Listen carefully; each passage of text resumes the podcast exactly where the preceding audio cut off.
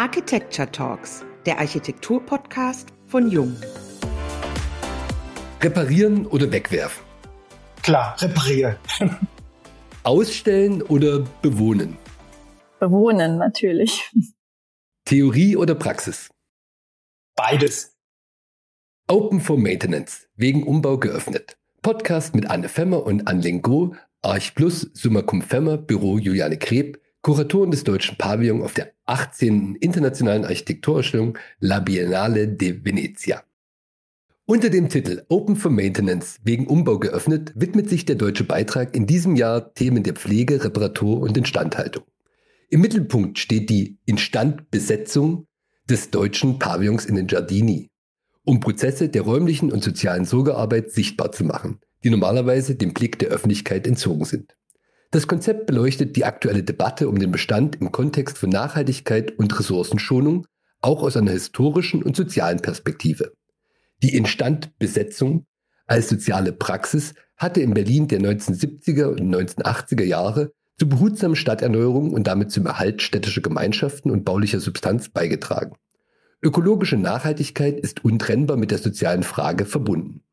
Am 20. Mai 2023 eröffnet die Biennale ihre Tore. Höchste Zeit für uns, Uwe Bresan und Eva Herrmann, heute in unserem Podcast mit Anne Femmer und Anne Lingo als VertreterInnen des Kuratorenteams Arch Plus Summa Cum Femmer Büro Juliane Kreb über den Inhalt und das Programm zu sprechen. Ja, wir freuen uns sehr über die Einladung. Ebenso, vielen Dank. Vielen Dank. Wir freuen uns natürlich auch heute sehr, dass ihr bei uns seid, beziehungsweise andersrum wir bei euch sein dürfen. Einmal nach Berlin den Blick und einmal den Blick in den Pavillon live und direkt die Schalte nach Venedig. Herzlich willkommen bei uns im Podcast. Vielen Dank für die Einladung und ich entschuldige schon mal die Hintergrundgeräusche auf der Baustelle. Na genau, darauf sind wir doch neugierig. Deswegen sitzen wir doch heute zusammen. Aber das ist gleich ein prima Einstieg ins Thema, denn bevor wir in die Details aus eurem Programm einsteigen, nehmt uns doch mal kurz mit auf die Reise. Was erwartet den Zuschauer ab dem 20. im Pavillon auf der Biennale in Venedig? Wir hoffen, dass es sehr lebendig ist. Es wird kein leerer Pavillon sein, sondern eben unsere Materialsammlung wird das gut füllen und überall so stellen wir uns vor, wird gearbeitet und gewerkelt, nämlich in der Werkstatt, aber eben auch niederschwellig wird es da überall etwas zu tun geben. Werden die Besucher dann auch mitarbeiten müssen? Es gibt Betätigungen, wo man sich gleich mit einbringen kann. Da muss man nicht nur eine Kreissäge schwingen. Es wird auch einfachere Arbeiten geben. Ihr beschreibt euer Konzept als Akt der Instandbesetzung. Nicht nur der Instandsetzung, sondern Instandbesetzung. Wo fängt das an und wo hört das auf?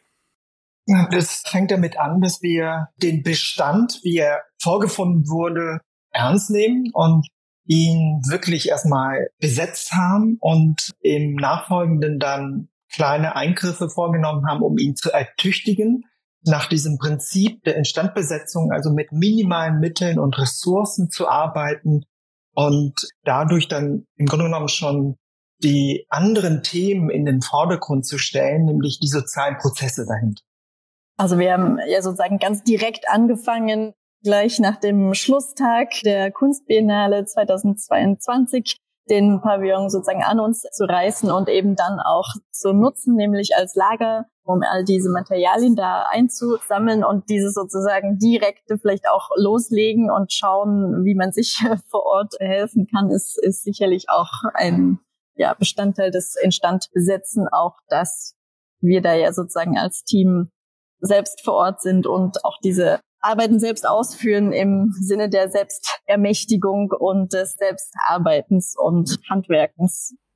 Ihr übernehmt die Sachen von der Vorgängerbiennale, von der Kunstbiennale.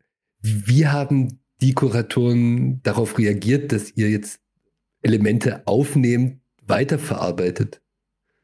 Also ich hatte ja auch schon in der Recherche zu dem Projekt von Maria Eichhorn mitgearbeitet und zur Baugeschichte des deutschen Pavillons einen Beitrag geleistet. Ja, Maria Eichhorn hat den Pavillon in gewisser Weise archäologisch untersucht, Putz aufgemacht, Fundamente freigelegt. Und das waren schon sehr umfangreiche Eingriffe in den Baubestand. Und von daher war das auch im Sinne der Kuratoren und Künstlerinnen, dass wir das einfach weiter nutzen und in die Architekturbiennale übernehmen, weil das sehr architektonische Themen sind, die sie bearbeitet haben. Von daher waren wir sofort im Grunde genommen auf dem gleichen Diskurslevel und konnten sie sehr schnell überzeugen, dass wir mit dem, wie wir das vorfinden, einfach arbeiten konnten. Da wurde uns sehr viel Vertrauen auch entgegengebracht.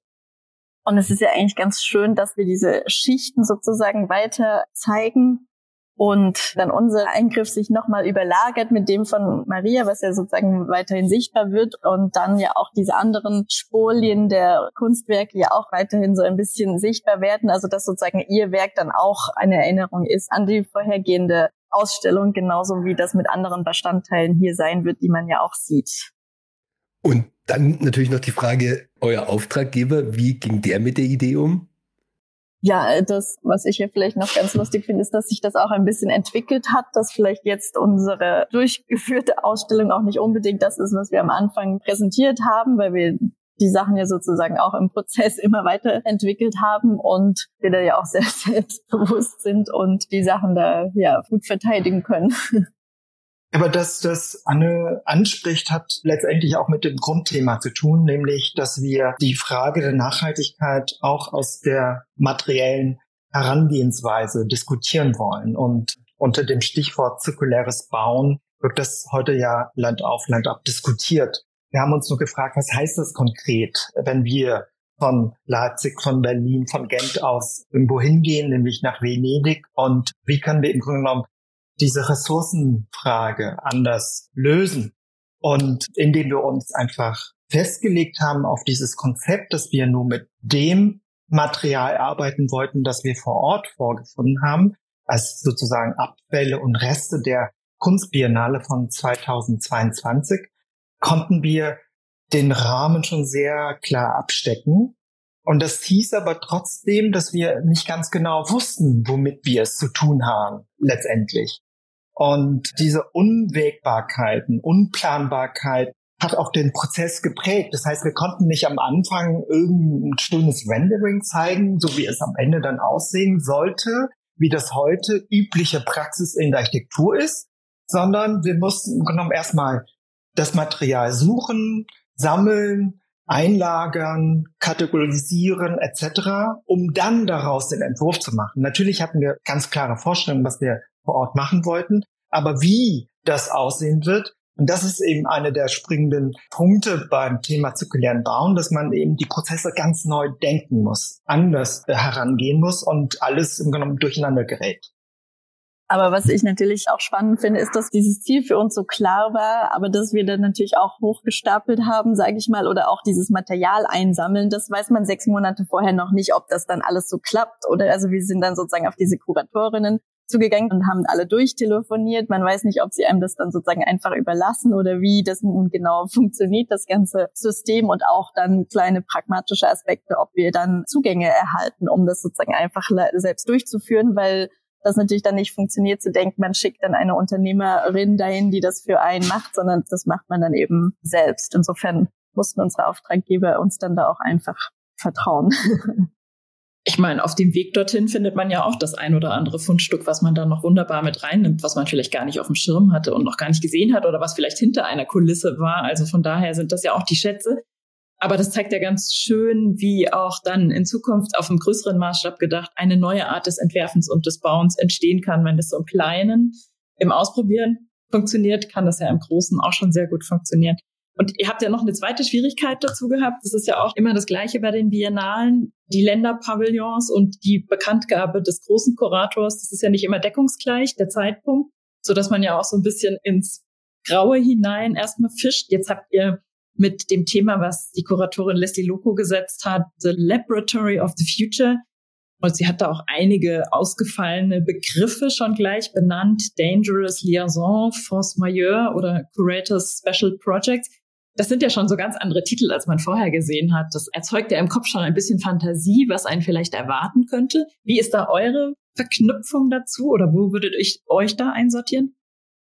Wir hatten insofern Startvorteile, weil wir kurz bevor das bekannt gegeben wurde, dass Leslie Locco die diesjährige Architekturbiennale kuratieren wird, hatten wir ein Heft herausgegeben, wo auch Anne und ihre Kolleginnen von Summa Cum Femma und Büro Juliane Kreb vorgestellt wurde mit dem Projekt Sanremo in München. Und in der gleichen Ausgabe hatten wir ein großes Interview auch mit Leslie Locco veröffentlicht, wo sie im Grunde genommen schon zentrale Thesen und Themen, die sie seit Jahren beschäftigt, auch diskutiert hat. Und das war für uns schon im Grunde genommen so der Kontext, in dem wir uns bewegt haben. Aber was wir natürlich besonders aufgegriffen haben, ist dieses Machen. Also, dass Architektinnen und Architekten nicht nur dazu da sind, Bilder zu erzeugen oder Konzepte zu erzeugen, sondern diese Konzepte müssen auch mit Leben erfüllt werden. Und das machen unsere Kolleginnen in Venedig jetzt gerade eins zu eins. Und das finde ich ganz toll, dass wir im Grunde genommen auch so abstrakten Begriffen, die sie so in die Luft geworfen hat, das auch ganz gezielt jetzt praxisnah umsetzen. Denn Laboratory heißt für uns eben wirklich die Dinge nicht irgendwo am Schreibtisch entwickeln und umsetzen, dahin verschiffen und dann aufbauen, sondern es wird alles vor Ort, wo Anne jetzt sitzt, entwickelt, gebaut, Prototypen gebaut und das wird dann später Teil der Ausstellung werden.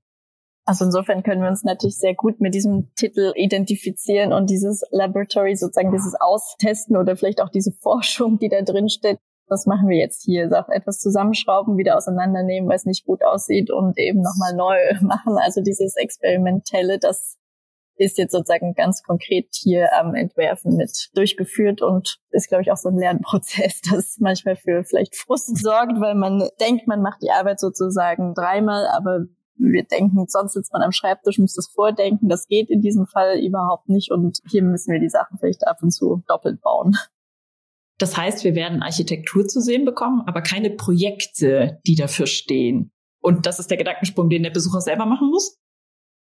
Ja, ich denke, es gibt viele Hinweise sozusagen zu den Initiativen und Engagements, zum Beispiel das Haus der Materialisierung oder eben unserer Partnerinnen, die uns direkt beeinflusst haben. Aber genau, es gibt keine sozusagen eins zu eins ausgestellten Objekte oder Bilder.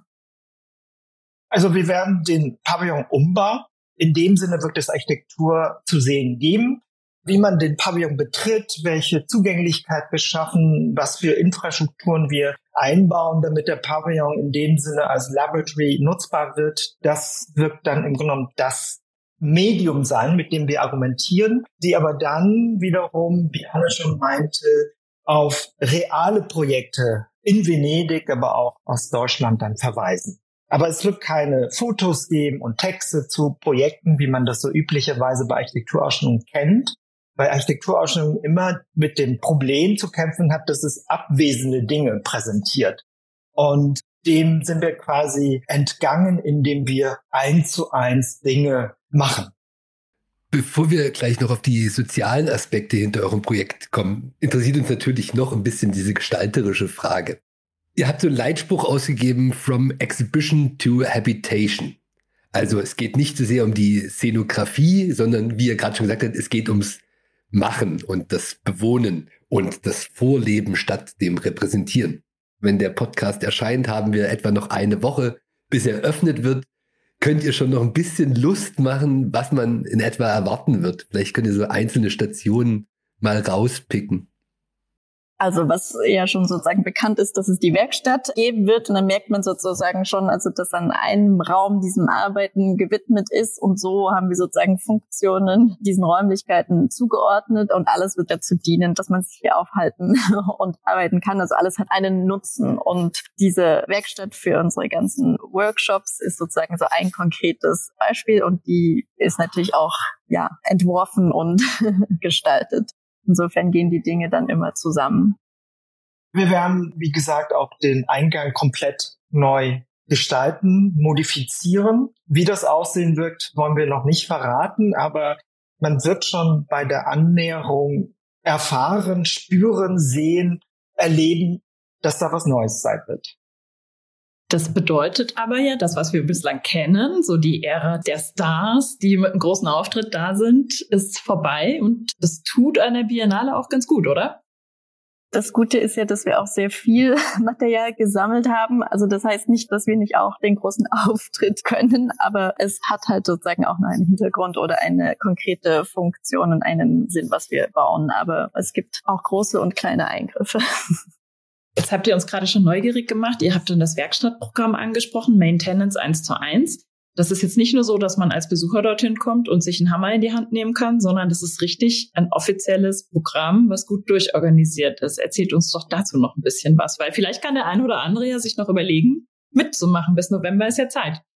Das stimmt. Jetzt sind wir natürlich schon sehr gut ausgebucht. Wir haben über die Laufzeit, was ungefähr 23 Wochen einschließt, 20 Kolleginnen und Kollegen, die Architekturstudierende und auch Handwerkerinnen ausbilden, eingeladen und werden zusammen mit den Studierenden hier Workshops durchführen. Idealerweise halt eben immer Architekturstudierende zusammen mit Handwerkerinnen und dann gibt es eben kleine Wochenprojekte mit kleinen Reparaturen und Ergänzungen eben in der Stadt Venedig. Also die Idee ist, dass man vom Pavillon ausgeht, hier so ein Hub, also sozusagen ein Zentrum schafft mit allen Geräten. Die sind aber auch akkubetrieben und man hat hier dieses Material vor Ort und wir haben sehr viele Kontakte geschmiedet und Bedarf in der Stadt lokalisiert, so dass schon die Planungen auch anfangen, was man in diesen einzelnen Orten machen wird, also was da sozusagen fehlt und ergänzt werden könnte. Da sind die Lehrenden schon im Austausch mit den Initiativen hier vor Ort, bereiten das vor und dann ist die Idee, dass es so einen intensiven Workshop eben gibt, wo alle zusammen Hand anlegen und Zäune malern, Bäder reparieren, Rampen bauen. Genau, die kleinen Eingriffe sind das Thema. Damit reagieren wir im Grunde genommen auf die Effekte, die eine solche Infrastruktur wie die Biennale auf eine Stadt hat, nämlich, dass sie durch diese Großevents dafür sorgt, dass Räume immer teurer wird, dass Menschen sich das Leben dort kaum noch leisten können. Und wir haben im Grunde genommen von Anfang an gesagt, dass wir Teil dieses Problems sind, indem wir an diesem Spektakel teilhaben. Und deswegen haben wir überlegt, durch welche Eingriffe können wir im Grunde genommen etwas Ausgleichendes, wenn man so will, leisten und die vielen sozialen Bewegungen und Initiativen, die es in Venedig ohnehin schon gibt, die mit diesen negativen Effekten umgehen, dass wir die stärken, also dass wir von ihnen lernen und mit ihnen gemeinsam an der Erhaltung dieser sozialen Infrastrukturen mitwirken. Und von daher ist dieses Wirken über die Grenzen der Biennale hinaus ein wesentlicher Bestandteil unseres Konzeptes. Könnt ihr uns ein bisschen was über diese Initiativen vor Ort, mit denen ihr da zusammenarbeitet? Das sind jetzt nicht unbedingt Architektenkollektive, wie wir das verstanden haben. Wie arbeitet ihr mit denen zusammen und wie gestaltet sich das konkret? Vielleicht ganz kurz zu Beginn. Eine der zentralen Initiativen ist die sogenannte Assemblea Sociale per la Casa. Sie praktiziert etwas, was wir eingangs diskutiert haben, nämlich die Praxis der Instandbesetzung. Wir haben jetzt über den Berliner Anteil gesprochen aus den 80er Jahren, während der IBA alt, aber diese Praxis gibt es auch aktuell in Venedig. Die begann etwa in den 90er Jahren damit. Aus der Not heraus, dass die Menschen keine leistbaren Wohnungen mehr finden in der Stadt, aus der Stadt vertrieben werden. Gleichzeitig stehen aber über 2000 Wohnungen der öffentlichen Hand leer mit der Begründung, man hätte kein Geld, das zu renovieren und zu sanieren, damit das wieder weitervergeben werden kann. Und mit der Assemblea arbeiten wir ganz zentral zusammen auf Judeca, wo wir ihnen im Grunde dabei unterstützen, öffentliche Räume, diese Wohnsiedlung, die sie teilweise instand besetzt haben, zu erhalten, zu sanieren, kleine Eingriffe vorzunehmen, damit sie die Räume besser nutzen können. So ganz konkrete Maßnahmen. Zum Beispiel ist auch unser Unternehmer, die Rebinale, die hier auch mit am Pavillon arbeitet, sind auch sehr aktiv und hatten uns dann letztens auch andere Orte. Also es gibt diese instand besetzten Wohnungen überall, also zum Beispiel in Santa Marta, wo wir ein Studierendenprojekt auch durchführen möchten und auch in St. Elena ist auch ein Haus, das wir jetzt neulich gesehen haben und jetzt könnte man fast praktisch wieder die zweite Instandbesetzung durchführen, also wieder Reparaturarbeiten von diesem allerersten gesquatteten Haus von der Assemblea oder so wurde uns das gezeigt. Und das Eindrückliche ist, wenn man da hingeht, dass da wirklich sozusagen in, in Straßen mehrere verriegelte Türen vergittert von der Stadt zu sehen sind. Also man sieht auch richtig außen, dass das alles leer ist und eben nur dieses eine Haus ist in Beschlag genommen, kommt aber alle halbe Jahre jemand an und versucht, die Bewohnerinnen wieder loszuwerden. Aber so lernt man die Stadt ja auch nochmal ganz anders kennen. Das ist ja eine ganz andere Sichtweise und dieser Perspektivwechsel ist ja eigentlich auch nötig, um die Dinge nochmal auf eine ganz andere Art und Weise wertzuschätzen, oder? Ja, also das schätzen wir natürlich sehr, dass man diese Einblicke hier erhält und diese Stadt so kennenlernt und eben kein Tourist ist. Und das ist tatsächlich auch etwas, was uns die Initiativen anrechnen. Und es ist ja auch immer sehr schwierig, sagen wir mal, als Außenstehende irgendwo hinzugehen und zu meinen, man hätte irgendwelche Lösungen parat und zeigt es denen mal, wie das geht. Und wir sind eben genau nicht so vorgegangen, sondern wir haben gesagt, wir wollen von den Strukturen, die vorhanden sind, lernen und mit ihnen gemeinsam weiterarbeiten und sie durch das Format der Biennale im Grunde genommen eher stärken und ihnen diese Öffentlichkeit auch geben und damit dann auch dieses kulturelle Kapital auch umlenken. Von daher ist das wirklich etwas, von dem wir uns erhoffen, dass es bleibend sein wird, dass wir Dinge machen, dass wir Dinge reparieren, dass wir Dinge neu schaffen mit ihnen, wie eine Druckwerkstatt oder was auch immer, eine Küche, die dann tatsächlich auch über die Biennale hinaus von Bestand sein wird und weiter genutzt werden kann. Ich denke auch, dass das für die Studierenden relativ eindrücklich sein muss, sozusagen eine Woche an solchen Orten zu verbringen und eben auch zu verstehen, wie die Leute da arbeiten, weil sie halt wirklich ihr ganzes Leben auch dem Aktivismus oder den Demonstrationen und eben diesem politischen Engagement widmen und das hoffentlich sozusagen auch abfärbt. Also dieser Einsatz und das bewusste sich auseinandersetzen, wie was sozusagen politisch gerade läuft oder schief geht oder eben unterstützt werden muss. In unserem Vorgespräch habt ihr ein schönes Wort gesagt oder einen schönen Satz. Ihr habt gesagt, dass ihr angstfreies Handeln mit Ungewissheiten fordert. Das kriegt jetzt ja gerade nochmal einen ganz anderen Inhalt, weil das auch nochmal viel angereicherter ist. Nicht nur dieses, man kann viel sagen und schreiben, aber das Machen ist ja nochmal die andere Ebene. Was wünscht ihr euch für die Zukunft, beziehungsweise für die gebaute Zukunft? Oder kann man überhaupt noch gebaute Zukunft und die Gesellschaft trennen? War nie zu trennen gewesen. in allen Zeiten nicht, weil Bauen immer mit Investment, mit Kapital, mit Geld zu tun hat. Und da kommt dann die gesellschaftlichen Verhältnisse automatisch schon hinein. Und hier geht es eben darum, diejenigen dabei zu unterstützen, die sich das normalerweise nicht leisten können, die aber mit sehr klugen, kreativen Mitteln, mit den wenigen Ressourcen, die sie haben, zu agieren und Strukturen aufzubauen. Und das finden wir eben sehr, sehr bewundernswert und können auch davon lernen. Und was Anne auch angesprochen hatte, ist, dass wir natürlich auch hoffen, dass wir Spuren insofern hinterlassen, dass wir nicht nur Objekte hinterlassen, sondern auch das Denken vielleicht auch der jüngeren Generation in diese Richtung verändern. Denn man wird nicht irgendwie darauf bauen können, dass einem ein Auftrag äh, zugeschustet wird oder man einen Wettbewerb gewinnt und dann seine Karriere darauf aufbaut, sondern dass man eher die Aufgaben sich selbst suchen muss, dass man an die Orte gehen muss, die Architektur brauchen. Weil wir auch der Meinung sind, Architektinnen und Architekten werden in Zukunft weiterhin benötigt. Mit diesem Wissen können wir einen Beitrag leisten. Das zeigen eben Summa Cum Femme und Büro Juliane Kneb auf besondere Weise. Wir sagen nicht, wir müssen nur noch Sozialarbeit machen, sondern die Gestaltung ist ganz wesentliche Bestandteil des Beitrags.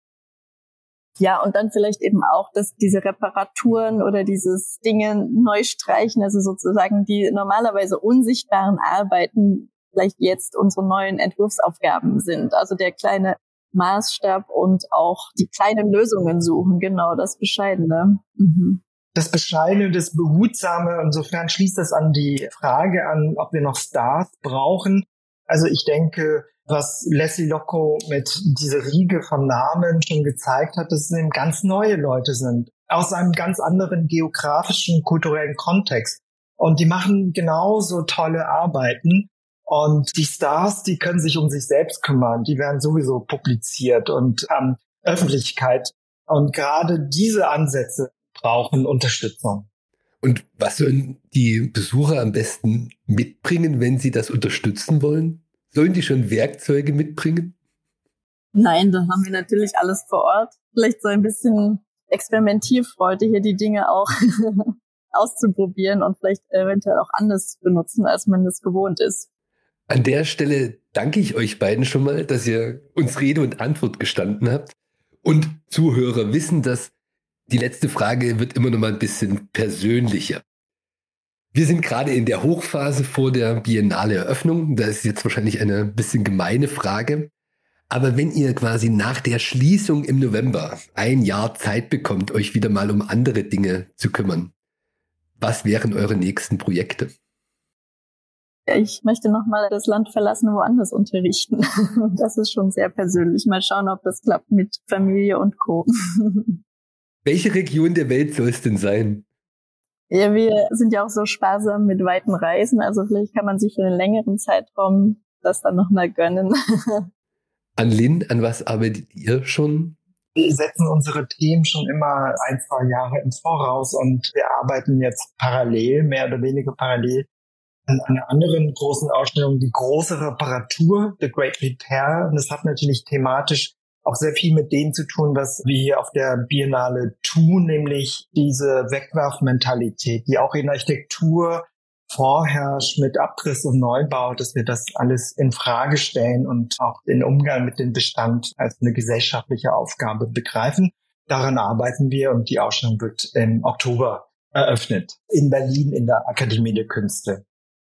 Das sind zwei schöne Schlussworte, die Lust machen auf mehr und die aber natürlich auch sagen, da steckt noch viel mehr dahinter, was man in den nächsten Jahren auch weiter beobachten kann und wo die Reise auch hingehen wird, sei es jetzt durch die ganze Welt oder in Berlin mit neuen Themen.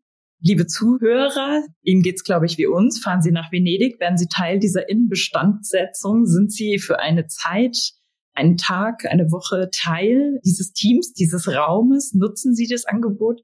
Das Team von Jung freut sich sehr, auch als Unterstützer des deutschen Beitrags mit an Bord zu sein und dort auch Zeit verbringen zu dürfen, vielleicht auch ein bisschen hinter den Kulissen. Vielen Dank für eure Zeit und die inspirierenden Worte. Bis zur nächsten Folge der Jungen Architektur Talks, dem Architektur-Podcast von Jung.